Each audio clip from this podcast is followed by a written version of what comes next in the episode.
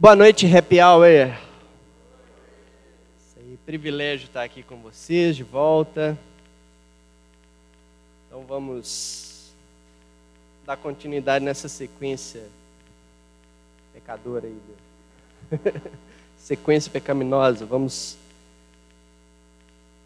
Na verdade, é uma sequência que é, é uma série que incomoda, né? Falar sobre pecado.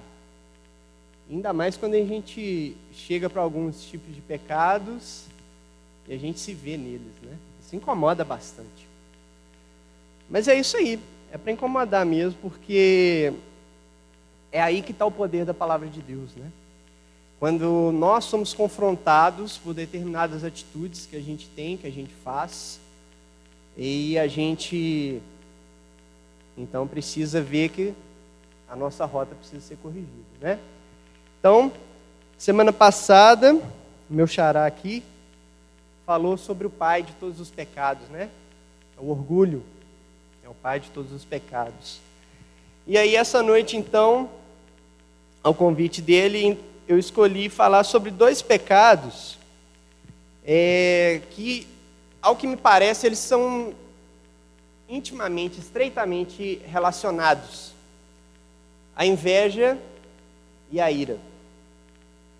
É, na verdade, gente, é, todos os pecados, de certo modo, eles internamente, de uma forma interna, eles, eles são ligados entre si. Todos os pecados. De uma maneira geral, né, o pecado é uma coisa só. É por isso que a gente, na teologia, define de o pecado. É um pecado com P, P maiúsculo. Porque a essência, né, a natureza pecaminosa. E então, quando você se enche de, de, algum, de algumas atitudes, você está enchendo essa natureza pecaminosa. O que acontece conosco às vezes é que a gente faz algumas confusões, porque para entendermos melhor determinados assuntos, a gente faz é, separações e sistematiza o estudo. Então, por exemplo, a gente separa as categorias de pecados. Aí a gente tem os pecados relacionados à ira, os pecados relacionados à inveja, à sexualidade, por aí vai. E aí, quando a gente separa isso dessa forma para entendermos, a gente acha que eles funcionam também de forma isolada. Mas não é. Internamente, está tudo interligado. É, muitas vezes, é, e não, não é raro que isso aconteça, quando você está cheio, por exemplo, de ira, você tem riscos, por exemplo, de cometer pecados da sexualidade. Quando você está cheio de inveja, você também tem riscos de cometer pecados relacionados à ira, e por aí vai. Né? Então, eles, os pecados, eles não agem na nossa vida de forma isolada, isolado uns dos outros. Né? E é importante a gente ter essa percepção. É importante nós avaliarmos, porque muitas vezes estamos sofrendo de determinados tipos de prisão, de aprisionamento por alguns pecados, mas na verdade não percebemos que a origem de tudo isso estão em outras situações. Se você teve uma semana estressante em que você se irritou no seu trabalho, que você ficou chateado com o seu chefe, alguma coisa parecida, você está muito mais sensível nesse período a outros tipos de pecados também. Isso é algo que você precisa estar atento. Você, quando passa, quando você detecta algum tipo de situação na sua vida, que você sabe que é pecado, que você recorre a Deus ali, em relação àquilo que você detectou, você também tem que estar atento a outros tipos de pecado. Porque é aí que você cai. Não basta apenas você combater aquilo que você detectou. Você tem que estar com uma atenção maior por outros, é, outras tentações na sua vida. Abra comigo inicialmente em Romanos capítulo 1, a partir do verso 18. O apóstolo Paulo ele vai, ele traz esse ele, ele coloca esse texto e nele a gente vai ter uma melhor percepção disso que eu estou falando. Romanos capítulo 1, a partir do verso 18.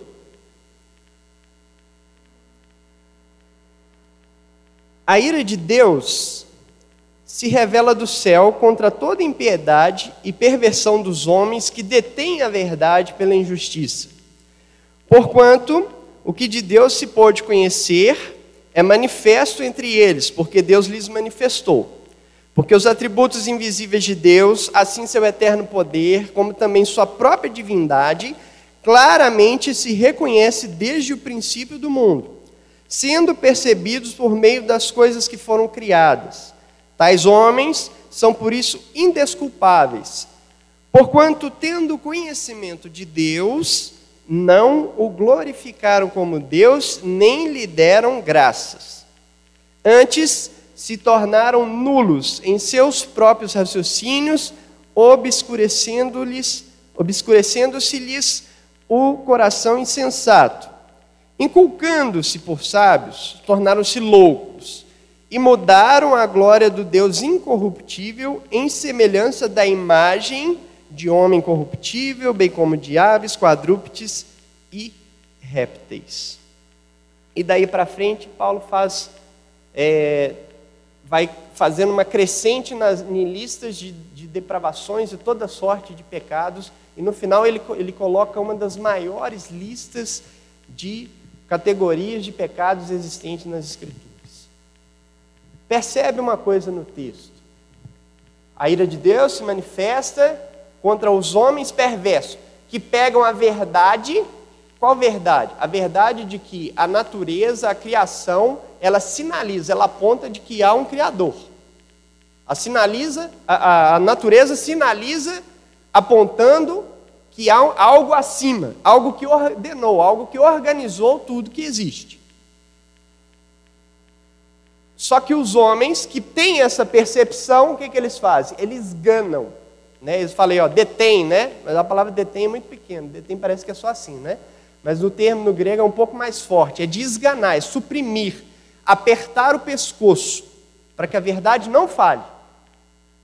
Sufocam a verdade. Então os homens começam daí, eles sufocam a verdade e aí o que, que eles passam? Ao negar o Criador, eles partem então para a ingratidão, eles não dão graças. Não dão graças. Depois da ingratidão, idolatria. Vê que como há uma interligação, uma sequência, um abismo chamando outro abismo. E aí depois ele fala por três vezes, é, Deus os entregou. Aí entregou o quê? A mais pecados. Ah, vocês querem viver no pecado? Ok, estão liberados.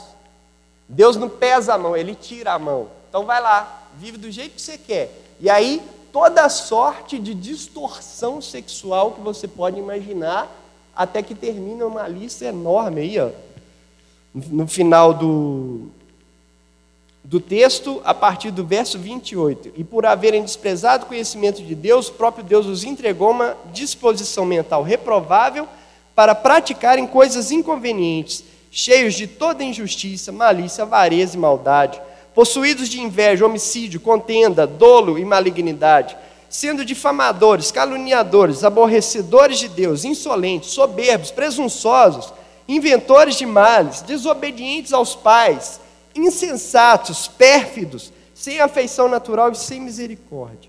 Ora, conhecendo eles a sentença de Deus, de que são passíveis de morte, os que tais coisas praticam, não somente as fazem, mas também aprovam os que assim procedem. Tem pecado aqui que eu nem sei o que, que é. As palavras aqui que eu tenho que olhar no dicionário depois. Há uma sequência lógica no, no, no, interna em relação aos pecados. Um pecado não está sozinho do outro, não está desassociado. Né? E então, para que a gente possa falar sobre esses dois, né, a ira e a inveja, eu gostaria de falar a respeito de um texto clássico, que acredito que todos vocês conhecem e até devem estar aí adivinhando qual texto que será, que é a história de Caim e Abel. Então, abra em Gênesis capítulo 4 e nós vamos ler até o verso de número 15. Gênesis 4.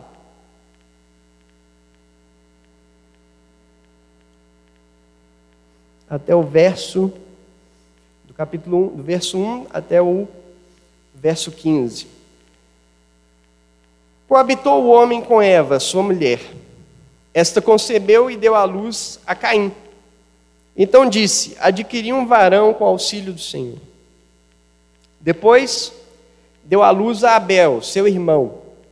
Abel foi pastor de ovelhas e Caim, lavrador. Aconteceu que no fim de uns tempos trouxe Caim do fruto da terra uma oferta ao Senhor. Abel, por sua vez, trouxe das primícias do seu rebanho e da gordura deste. Agradou-se o Senhor de Abel e de sua oferta, ao passo que de Caim e de sua oferta não se agradou. Irou-se, pois, sobremaneira Caim, e descaiu-lhe o semblante. Então lhe disse o Senhor: Por que andas irado e por que descaiu o teu semblante? Se procederes bem, não é certo que serás aceito? Se todavia procederes mal, eis que o pecado jaz à porta. O seu desejo será contra ti, mas a ti cumpre dominá-lo. Disse Caim a Abel, seu irmão: Vamos ao campo. Estando eles no campo, sucedeu que se levantou Caim contra Abel, seu irmão, e o matou. Disse o Senhor a Caim: Onde está Abel, teu irmão? Ele respondeu: Não sei. Acaso sou eu tutor de meu irmão? E disse Deus: Que fizeste? A voz do sangue de teu irmão clama da terra a mim. És agora, pois, maldito por sobre a terra cuja boca se abriu para receber de tuas mãos o sangue do teu irmão. Quando lavrares o solo, não te dará ele a sua força, serás fugitivo e errante pela terra. Então disse Caim ao Senhor: É tamanho o meu castigo que já não posso suportá-lo. Eis que hoje me lanças da, é, da face da terra e da tua presença, hei de esconder-me, serei fugitivo e errante pela terra. Quem comigo se encontrar me matará. O Senhor, porém, lhe disse: Assim, é, assim qualquer que matar a Caim será vingado sete vezes. E pôs o Senhor um sinal em Caim, para que o não ferisse de morte quem quer que o encontrasse.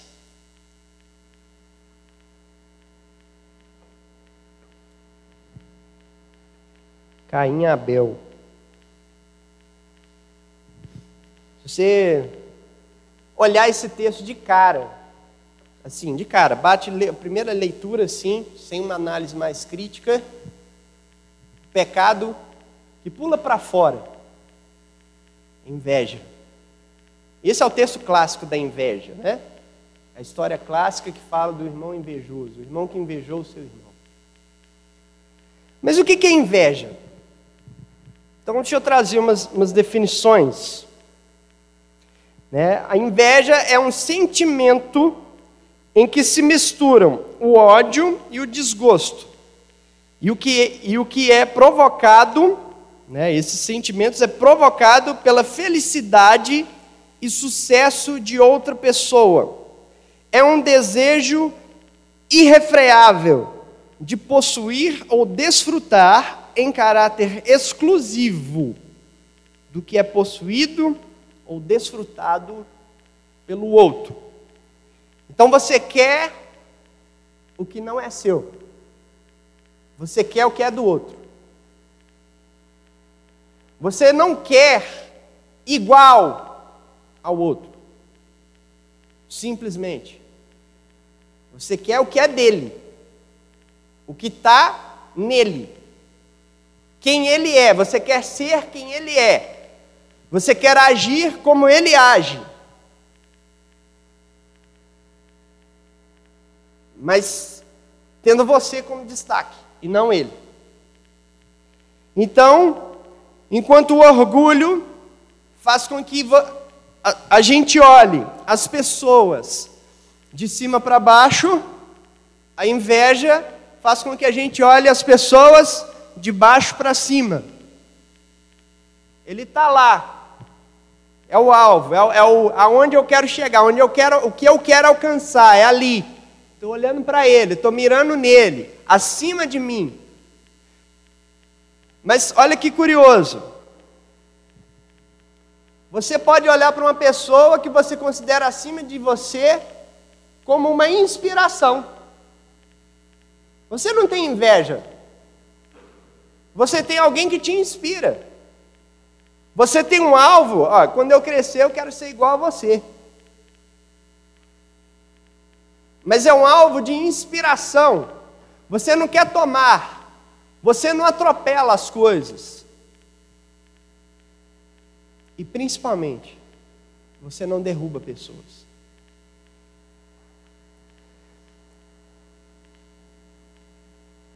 Então a gente, a inveja, ela fala que nós cobiçamos o que as pessoas têm, o que elas são, onde elas estão, passamos a querer o que elas têm, tudo isso, mas que elas também não sejam, não tenham não esteja. É uma quebra frontal do décimo mandamento. Não cobiçarás. Vê aí, ó, ligações internas. Então é é a inveja que faz com que você pergunte: por que o outro? Por que ele e não eu? Por que, que foi ele o escolhido? Por que, que foi ela a escolhida? Por que ela que está lá?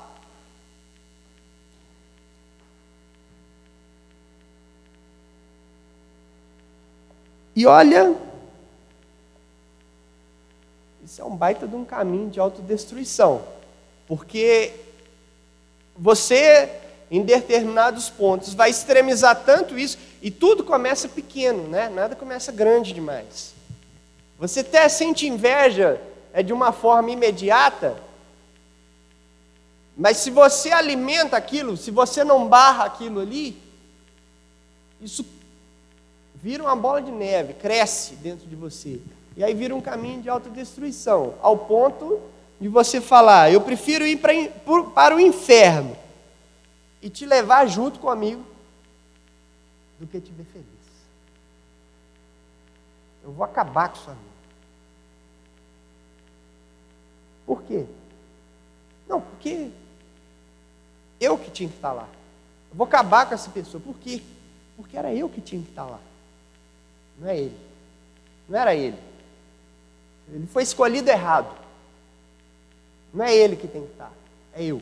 Sou eu. Eu que tenho que estar. Eu. Inveja é assim. É no mesmo nível. Por mais que a gente olhe de cima para baixo, mas, por exemplo, um pastor não inveja uma ovelha. Pastor inveja pastor. Pastor olha para o outro pregando ali e fala, que retórica impecável desse cara ali, tudo certinho, bonitinho, organizado. Meu texto é todo bagunçado, eu sou todo eu pego uma, uma, ideia aqui, já pulei uma outra, já, já adiantei uma ideia que não era para ter falado agora, estou todo perdido na minha pregação. Dele não, ali, ó, certinho, bonitinho, arrumadinho. Ovelha inveja ovelha. O pastor dá mais atenção para aquele cara ali do que para mim. Ah, não, vou aproximar desse pastor aí, mas tentei me aproximar, mas ele só dá a corda para o outro, não dá para mim. Olha lá, o outro lá. O outro deve ser um baita de um puxa-saco. Mesmo nível. Caim e Abel eram irmãos. Mesmo nível. Mesmo nível. Cantores invejam cantores. Escritores invejam escritores. Ou vai falar que você, já sentiu inveja do Michael Phelps que ganhou sete medalhas de ouro. Você nunca sentiu inveja dele. Tem certeza. Tenho certeza. Por mais que você saiba nadar, você sabe que não é.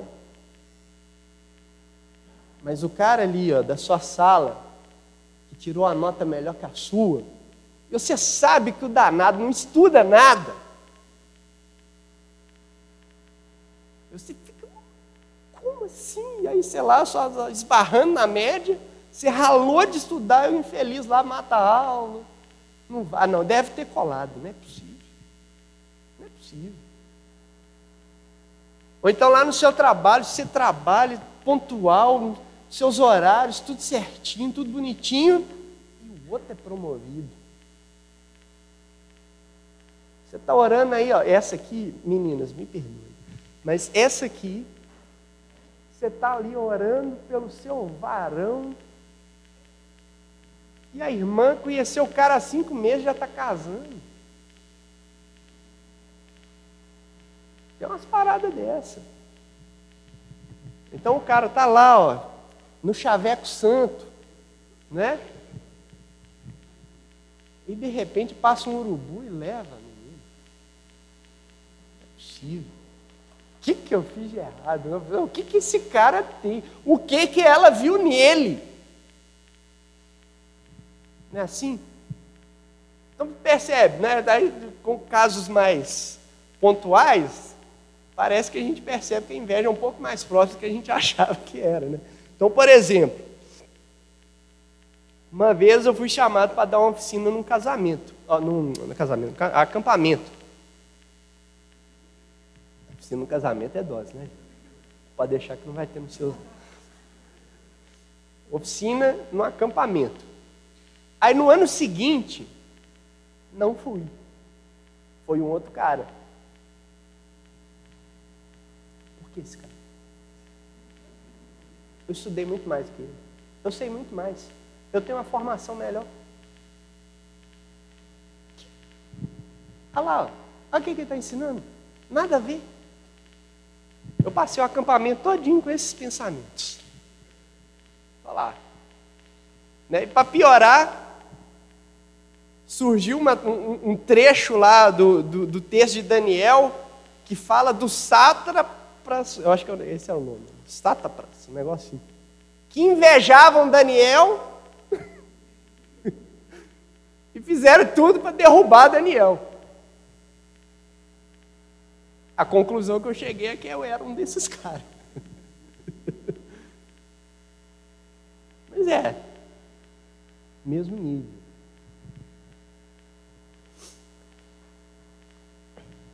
Então,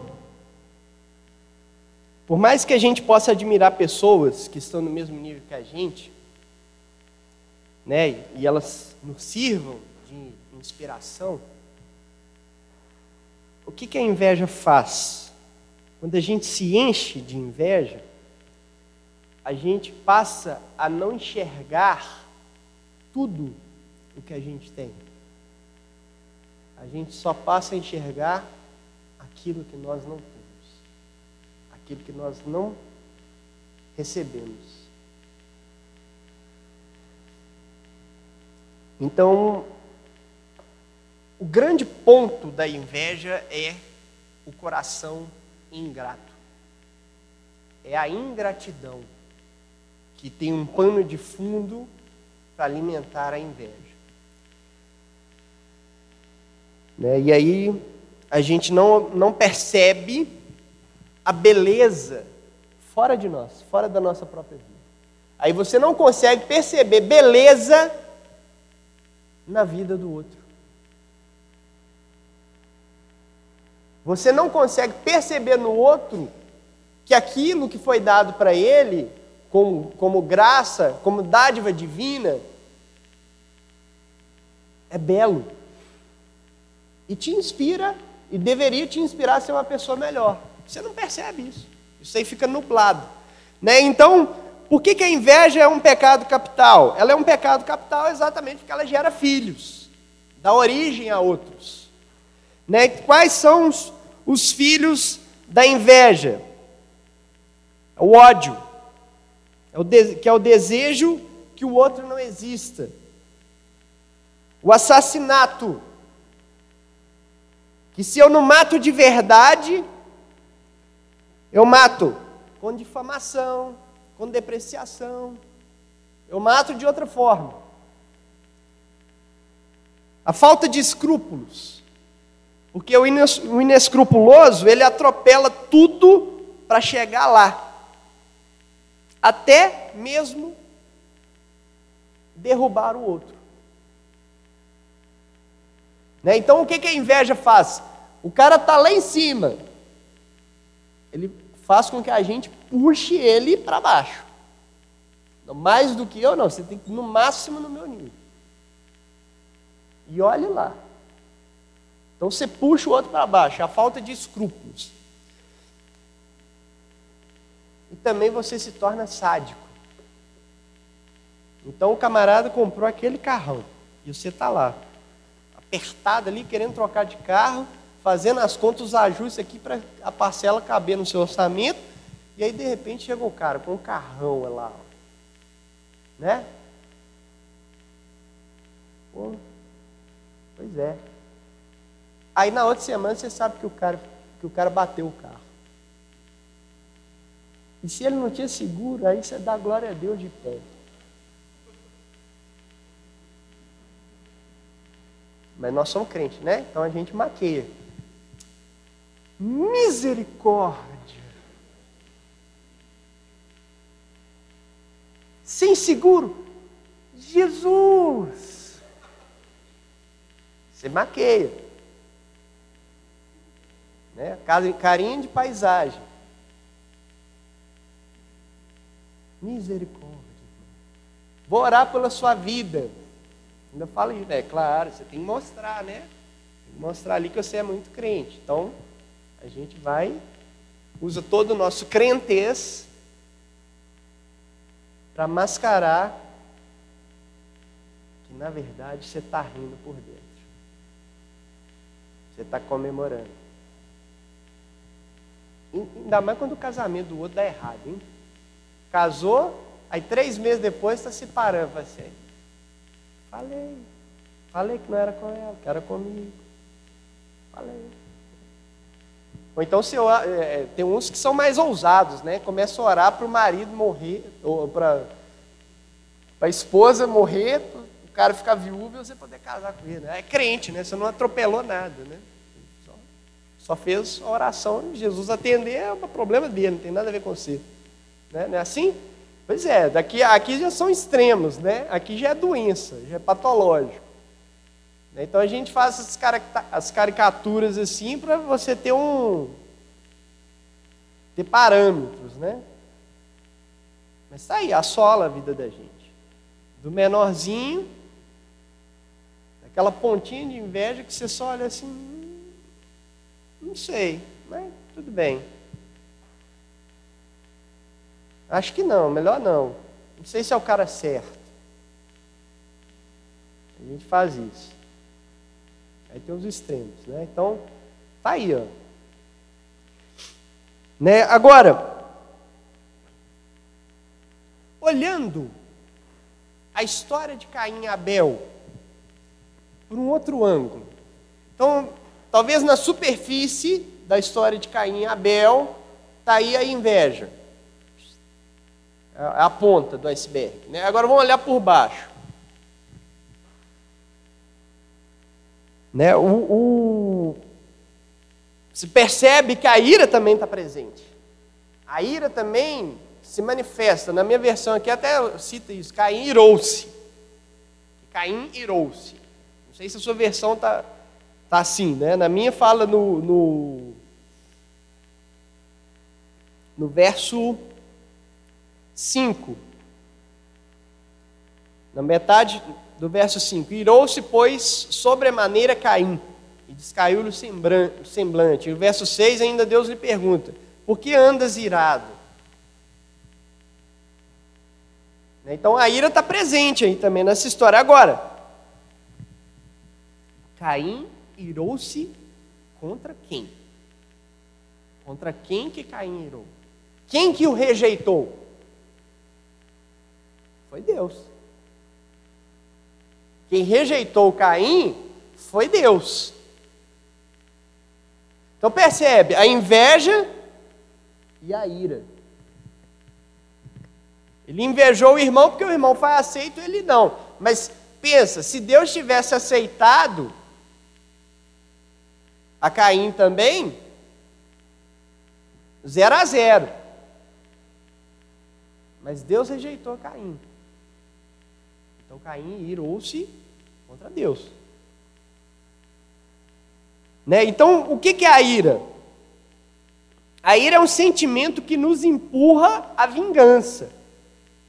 Né? E aí, o, o sangue ferve, né? então a ira é representada pelo sangue fervendo. Você está ali, de repente sobe, fervilha tudo, né? A pressão sobe, o coração bombeia, você muda de cor, né? Até o desenho, divertidamente, né? A ira no desenho lá, é o quê? É um fogo. Quando ele, ele ira do nada, né? Ele está ali, de repente, vai do nada, bum, explode, queima, né? Ele pega fogo. Então a ira é isso, sobe. E aí, com isso, desordena o nosso juízo e nos impele a fazer justiça com as nossas próprias mãos. Né? Então, é, vem ou alimenta um intenso sentimento de ódio, de rancor, de fúria, cólera e indignação. Né? É por isso que a gente fala, a gente queima de raiva. Você queima de raiva. Agora, da mesma forma, há uma ira que é, que é legítima. Há uma ira que é legítima.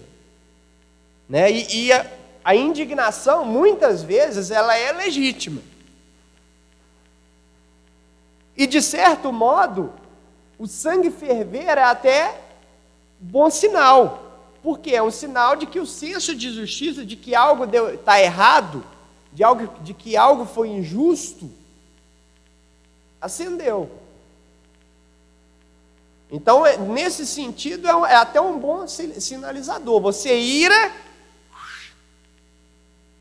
E aí, o que, que a Bíblia fala? Irai-vos e não pegueis.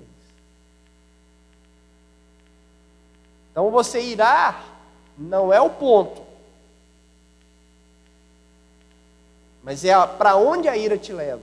É aí que você para, no meio do caminho. Então, você, o sangue ferve. Mas se ele ferver e você tomar atitude correspondente à sua ira, é aí que está o problema. Aí que é o pecado da ira. Aí que está o pecado da ira. Né? Então,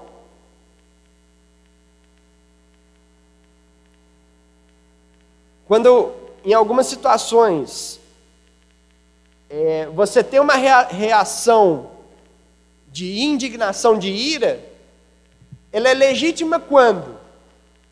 Quando essa injustiça não foi praticada contra você. Foi praticada contra o outro. E quando eu falo você, não penso você individual, não. Ah, foi alguém lá e, e né, algo direcionado a você. Se você reage, a Bíblia fala assim: não, se a injustiça foi feita contra você, você dá outra face. Não é? Mas é algo contra o outro.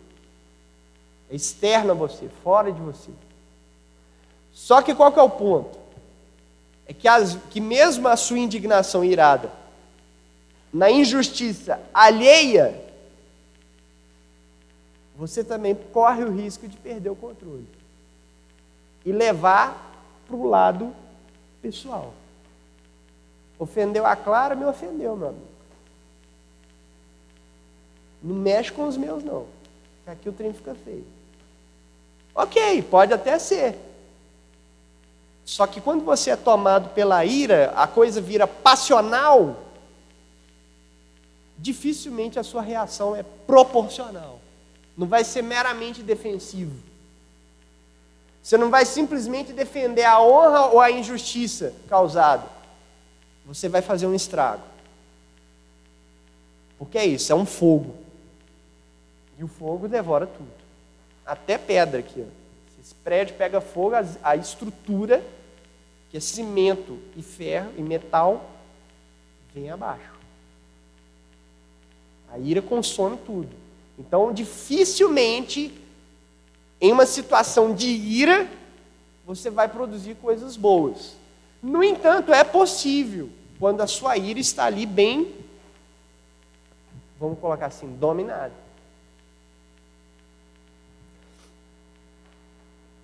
E o Google está aqui me perguntando o que, que ele pode me ajudar. Pode, nessa hora você me atrapalhou.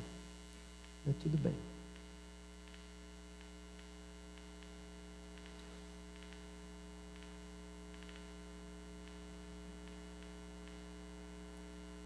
Uma curiosidade: no texto de Romanos que nós lemos, fala da ira de Deus.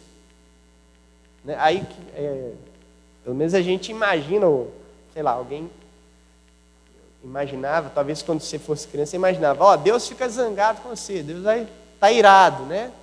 Aí você acha que é o quê? É um raio que cai na sua cabeça. Aí você acha que esse raio é a ira de Deus. Não. A ira de Deus, ela não é movida de sentimentos igual a nossa. Ela não é movida desordenadamente, desconfiguradamente, igual nós somos, ou a nossa ira é. E a ira de Deus é contra a injustiça dos homens perversos, dos homens que ocultam quem Deus é, dos homens que suprimem a verdade, que esganam a verdade para que ninguém conheça a Deus e glorifique. A ira de Deus é contra esses. E como é que essa ira se manifesta? Deus os entrega aos seus próprios pecados. Né? Então é difer totalmente diferente. Mas percebe que é a mesma expressão. É uma antropopatia. Né? Então você atribui sentimentos humanos a Deus. Para que a gente possa entender determinadas ações e reações que o próprio Deus tem. Então é, é uma justa, a santa, o que a gente chama de a santa ira de Deus, é uma justa reação de Deus contra o pecado. Né? Então, esse sentido da ira divina é o que? É um chacoalhar de Deus. Deus chacoalha o ser humano para ver se esse ser humano acorda e se arrepende do seu pecado. A nossa ira não é assim. A nossa ira é desordenada, é ofensiva, é destrutiva. A nossa ira nos impele para quê? Para vingança. Você me encheu a paciência, ó, vai sair um, Eu ia falar um golpe do Street Fighter, mas deixa E é isso aí. Vai sair uma rodada de pé aqui.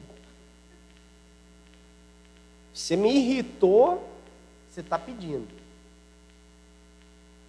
Aí, gente, é, é interessante. Você, às vezes você está lá, um, um lugar que é comum manifestar a ira dos irmãos é na pelada, é no futebol.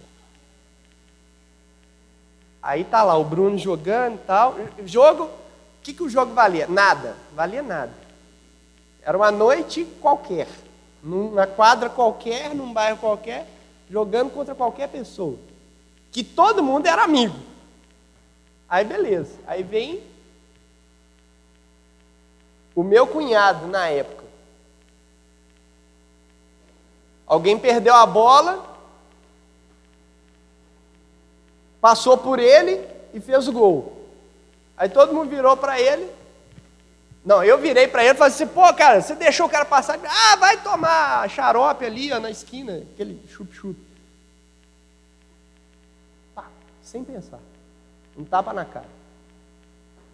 Deu um tapa na cara dele, sem pensar. A ira. Sangue já estava quente por causa do futebol, já estava irritado por gol, pelo gol que você tinha levado nem mediu quem que era a pessoa, nem considerei quem que era o menino que estava na minha frente. Foi um tapa na cara dele, porque ele me mandou para algum lugar aí. Aí eu mandei na, na cara dele aquilo que ele me mandou, sem pensar. Foi de reflexo. Não, foi de reflexo nada, foi de ira ira, queimou na hora. O sangue já estava quente, fervilhou, pá, sem pensar. Para quê? Por quê? porque ele me ofendeu. E o meu ego estava bem grande. E eu não admito que ninguém com, fale comigo do jeito que ele falou. Não importa quem quer que seja. Não importa. Então eu não levo o desaforo para casa. Eu resolvo ali na lata. Essa é a reação do irado. Eu não levo desaforo. Você não tem o direito de falar assim comigo. Você, quem você pensa que você não pode falar assim comigo? Eu não admito. Vê aí, ó, o ego inflado, né? Seu orgulho inflado. Aí, ira. Sem pensar. Sem pensar. Por quê? Porque não tem domínio. Né? Então você reage. Né? Agora, então a reação da ira, ela se propõe à vingança. A ira te propõe a você se vingar. Então, quando você vai se vingar, você está respondendo ou correspondendo ao ímpeto humano caído. Mais à frente na história é, de Caim, ou na descendência de Caim, nesse mesmo capítulo 4, surge um camarada que canta uma musiquinha. Ele chega para as esposas, ouça aí, ó, meu rap aí, ó, esposas de Lameque, Ada e Zilá. Bati no menino porque ele me bateu. Matei um camarada porque ele me pisou. É assim, musiquinha. O cara fez, é um, é um poema, é uma música que ele faz, de fato. Matou um menino porque, esbar, porque pisou nele, matou um camarada porque esbarrou nele. Matou os dois. E ainda tem a petulância de virar e falar assim: Caim foi vingado, seria vingado sete vezes, mas Lameque não. Lameque é o do mal. Lameque será vingado 70 vezes 7. Você conhece esse número. E você sabe que esse número não é o número da vingança. Esse número é o número do quê? Do perdão. Não é à toa que Jesus usa o número, porque Pedro chega para ele lá se achando, né? Os judeus tinham o hábito de perdoar três vezes. Aí Pedrão chega lá, até quanto eu tenho que perdoar meu irmão? Sete vezes? Dobrou e ainda acrescentou um, né? Ó, Pedrão, top.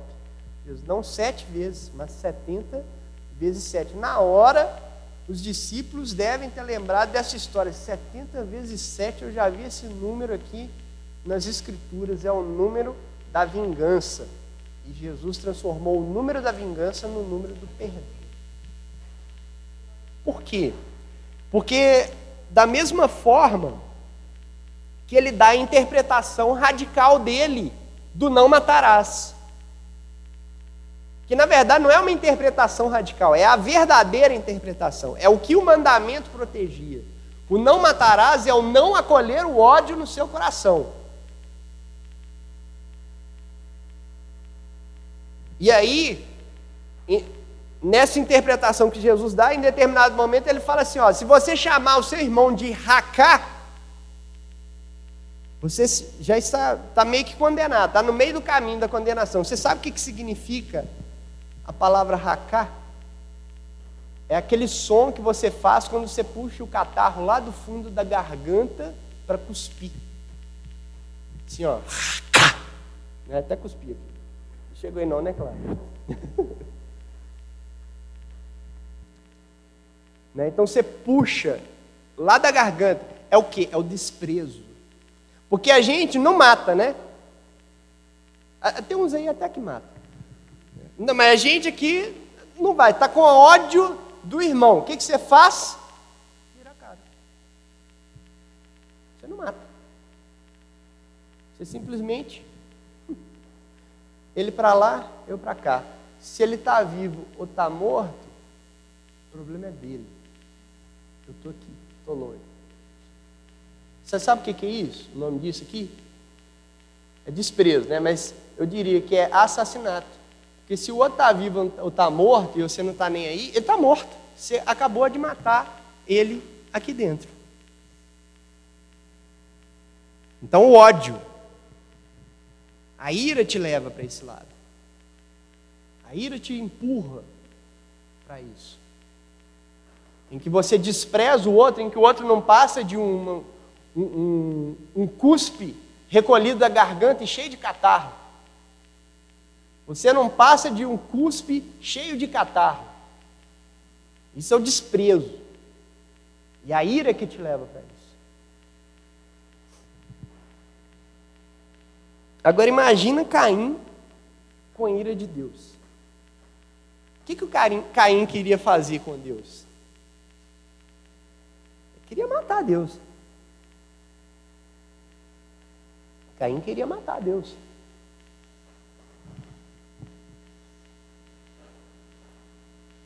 Só que não tem jeito, né? Ele não tem como ir lá e matar Deus. Então o que, que ele fez? Ele matou a imagem e semelhança dele. Ah, é? Não é eu, não? É o seu escolhido aqui? Seu protegido? Então tá. Eu, se eu não posso aí tirar a sua vida, eu tiro a vida daquele que você mais gosta. Então vou lá e mato ele. Aí matou a imagem e semelhança de Deus. Gente, todo pecado nosso Todo pecado nosso que a gente comete, em maior ou menor grau, mais perceptível menos perceptível, é alguma tentativa de nós afrontarmos ou nos vingarmos de Deus. Para, confesso, tá, é meio difícil a gente ter essa percepção muito nítida nas nossas vidas, na, ou na prática. Na... Por quê? Porque nós somos cristãos. E se você, eu tenho certeza que se de repente passasse um pensamento na sua cabeça de que você quer, é na verdade atingir Deus de alguma forma, você rejeitaria isso de uma forma mais fácil. Porque você é cristão. Porque dentro do seu coração você ama a Deus. Você ama a Deus. Você tem o Espírito Santo. Então você rejeitaria. Então é uma coisa um pouco mais inconsciente.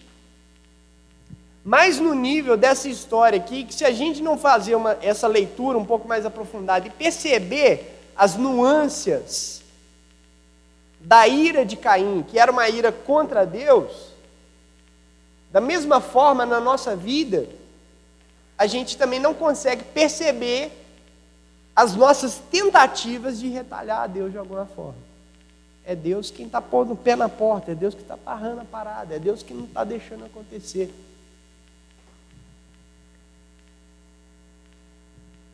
Então, em determinado momento da minha vida, quando eu estava um pouco mais maduro a respeito dessas questões,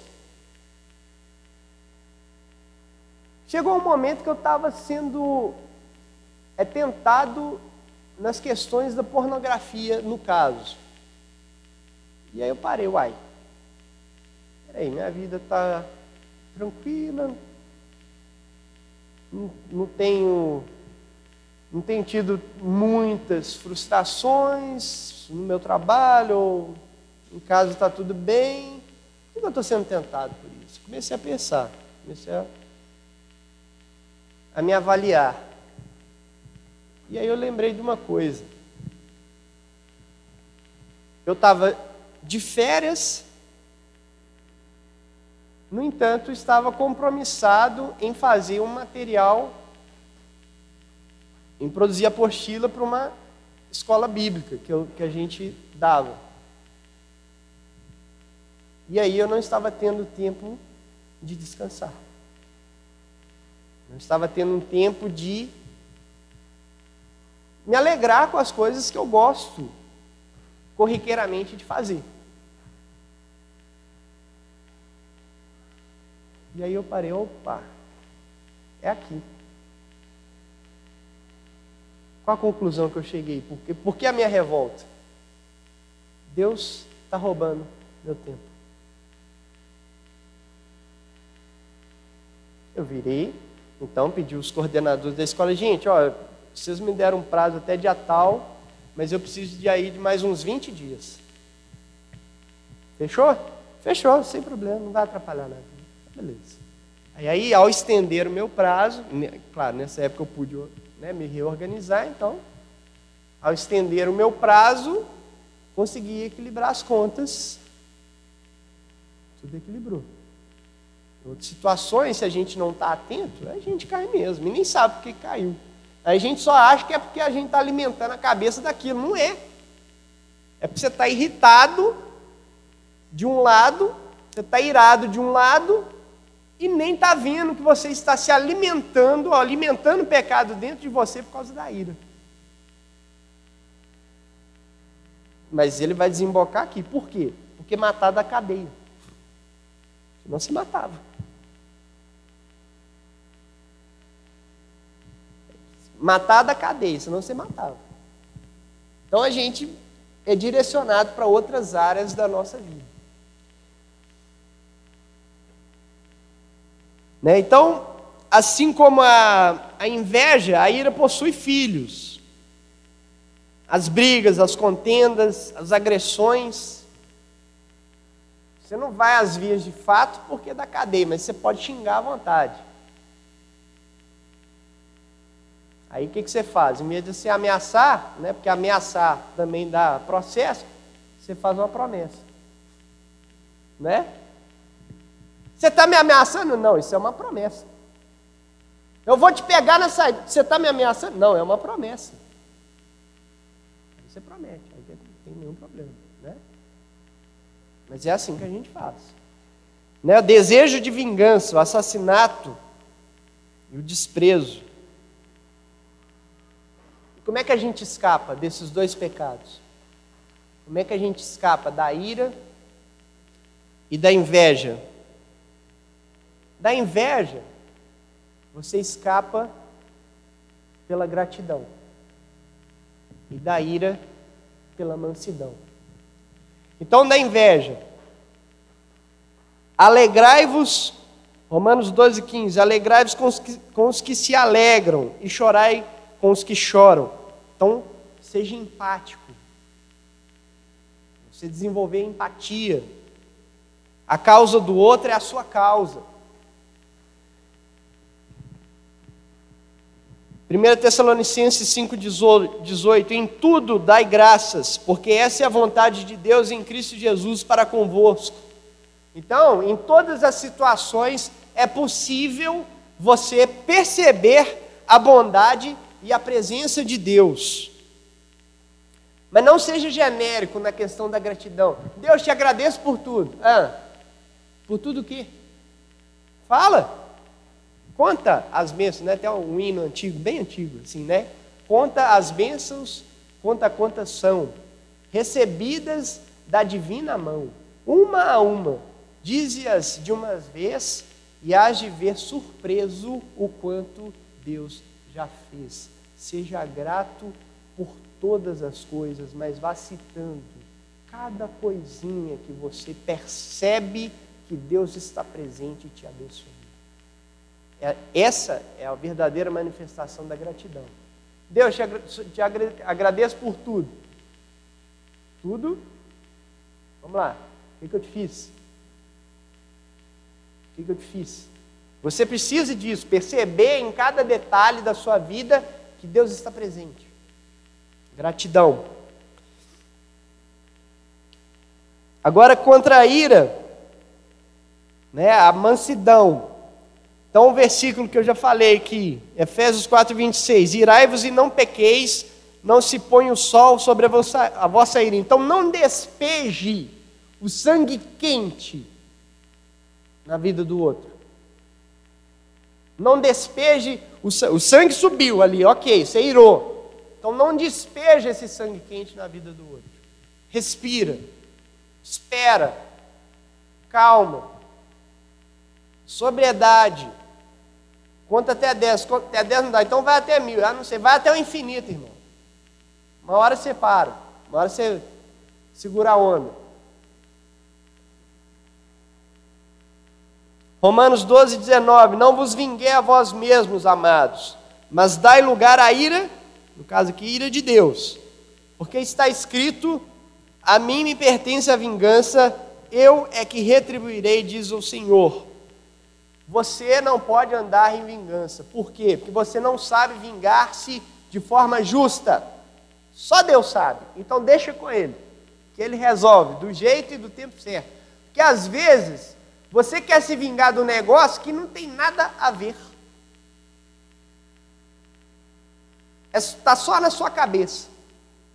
Não, é, não seria justo. Então deixa com Deus.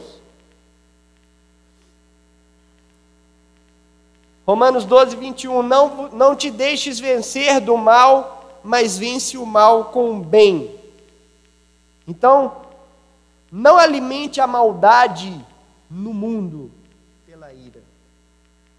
A ira só, a ira que se manifesta na vingança, só aumenta a injustiça. Então, um caso, a, a, a mulher traiu o cara, o cara vai lá e mata a mulher. Resolveu o problema? Pagou a injustiça? Não pagou, só aumentou.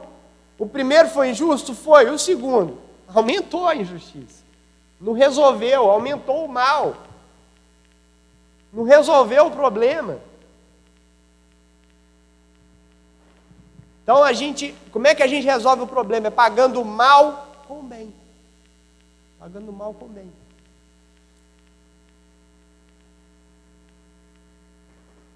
Essa história acaba de uma forma curiosa, no mínimo. A história de Caim. Né? Deus coloca um sinal em Caim. Esse sinal aí, eu, tava, eu, eu fui ler um comentário, o um comentário é até engraçado. Depois de 14 proposições, que passava desde um cachorro né, até uma tatuagem, o cara escreve assim na última: cansei. que ninguém sabe o que, que é. E o texto e, a cultura da época não, não dá menor indício do que possa ter sido esse sinal. Mas o significado desse sinal a gente sabe o que, que é. É o sinal da graça. Caim, o invejoso e irado, o invejoso vingativo, ele recebe a graça de Deus. Ele recebe o sinal da graça. Caim reclama. Vê, você tipo de reclamar. Primeiro é mal educado, né? Deus chega, cadê seu irmão? É eu que cuido do meu irmão agora. Eu sou o pastor do pastorzinho. É isso? E aí Deus fala, ó, a terra está clamando o sangue do seu irmão, agora a terra é maldita. Você vai plantar e não vai colher.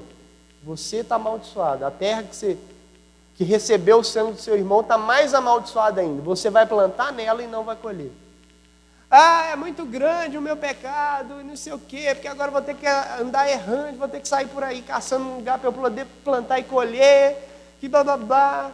E aí qualquer um que me encontrar vai me matar, e não sei o quê. Deixa eu fechar um negócio aqui antes que você já imagine né? Uma pergunta que você faz para esse texto, beleza, quem, de quem que tá, Caim estava falando? Só tinha Adão, Eva, Caim e Abel. Não, gente, isso aqui é um recorte, tá? Não é cronológico aqui. O cronológico do capítulo 3 é o 5, que fala que Adão teve lá, aí teve sete, aí teve irmão, filhos e filhos, aí então tem um monte de irmãos. Então já, a família de Caim já está toda aqui. A Caim casou com quem? Casou com a irmã dele mesmo, só tinha ela. É isso mesmo, com a irmã mesmo. Ah, mas é pergunta científica você pergunta para Clara, depois que ela vai te explicar isso. Entendeu? Ah, vai ter muito defeito, né? Pergunta para Clara aqui, que é da área, da área biológica, e ela te explica. Mas é isso aí, casou com a irmã, então quem que ele tá, de quem que ele está com medo? Está com medo da família, do povo dele lá, você matou um dos nossos aqui, vamos te matar também. Aí Deus põe a marca mostrando que Caim estava sob o juízo de Deus. Não é para ninguém encostar nesse cara porque ele é meu. Eu que vou tratar com ele. É isso que Deus está falando. Então é um sinal da graça. Caim está sendo preservado da justiça humana, que é vingativa, a nossa justiça é vingativa, ele está sob a justiça divina. Então ele foi preservado por Deus. E se um camarada assassino, vingativo, que deu vazão à sua ira porque era invejoso, recebeu esse sinal da graça, eu e você, muito mais. Porque o sinal que nós temos é o da cruz. Né? Então, que a gente possa aprender a sermos gratos, a reconhecer a cada dia as bênçãos e o cuidado de Deus nas nossas vidas. Que a gente aprenda a ser manso. O manso é uma fera selvagem que foi domesticada. Então, que a gente aprenda essa mansidão. Que o Espírito de Deus né, nos faça também sensíveis aos pecados que nos assediam. Né, que, que a gente possa aprender a duvidar das nossas motivações e recorrer sempre a Deus para vermos se de fato aquilo que estamos pensando, sentindo, é justo, é coerente.